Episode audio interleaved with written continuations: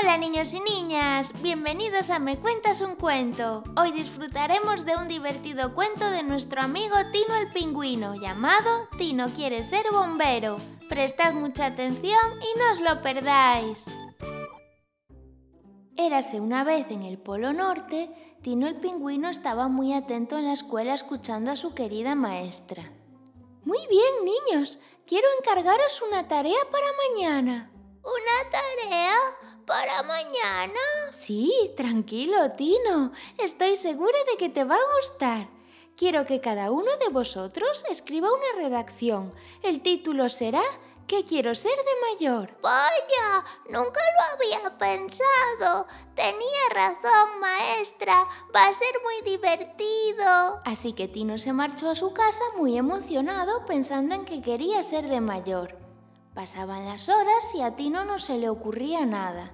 Cada vez estaba más desesperado. Hola, Tino. ¿Qué estás haciendo? Pensando. Necesito saber qué quiero ser de mayor, mamá, y no se me ocurre nada. Tranquilo. Tienes que tener más paciencia. Es una tarea muy difícil y te lo tienes que tomar con calma.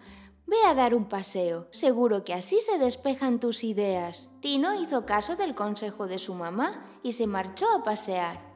En el medio del camino se encontró con su amiga Rosita. Hola, Rosita. Shh. Presta atención y escucha. Miau. Miau. Un gato. Sí, pero no sé dónde está. Mira, está en el árbol. ¡Guau, Tino! ¡Lo has encontrado a la primera! Pobrecito, está que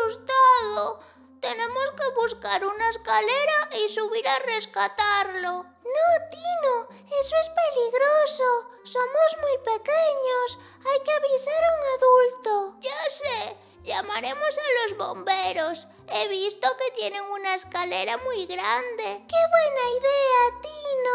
Enseguida llegaron los bomberos, colocaron la escalera en el árbol y con mucho cuidado rescataron al gatito. ¡Qué bien! ¡Qué bien! El gatito está a salvo. Sí, gracias a ti, Tino, por pensar en nosotros y llamarnos. Y a ti, Rosita, por ser responsable y decidir avisar a un adulto. Habéis formado un buen equipo.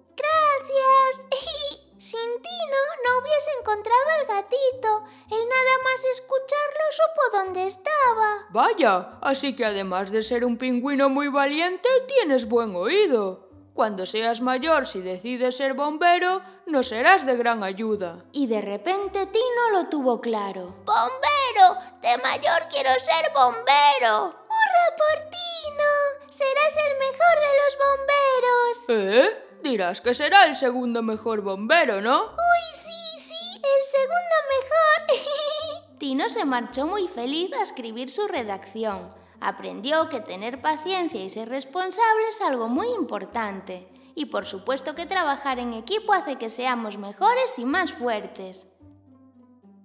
Y colorín colorado, este cuento se ha acabado. Si te ha gustado, no te olvides de seguirnos en Spotify, Google Podcast, YouTube, Instagram y Facebook para poder disfrutar de un montón de cuentos como este. ¡Hasta la próxima!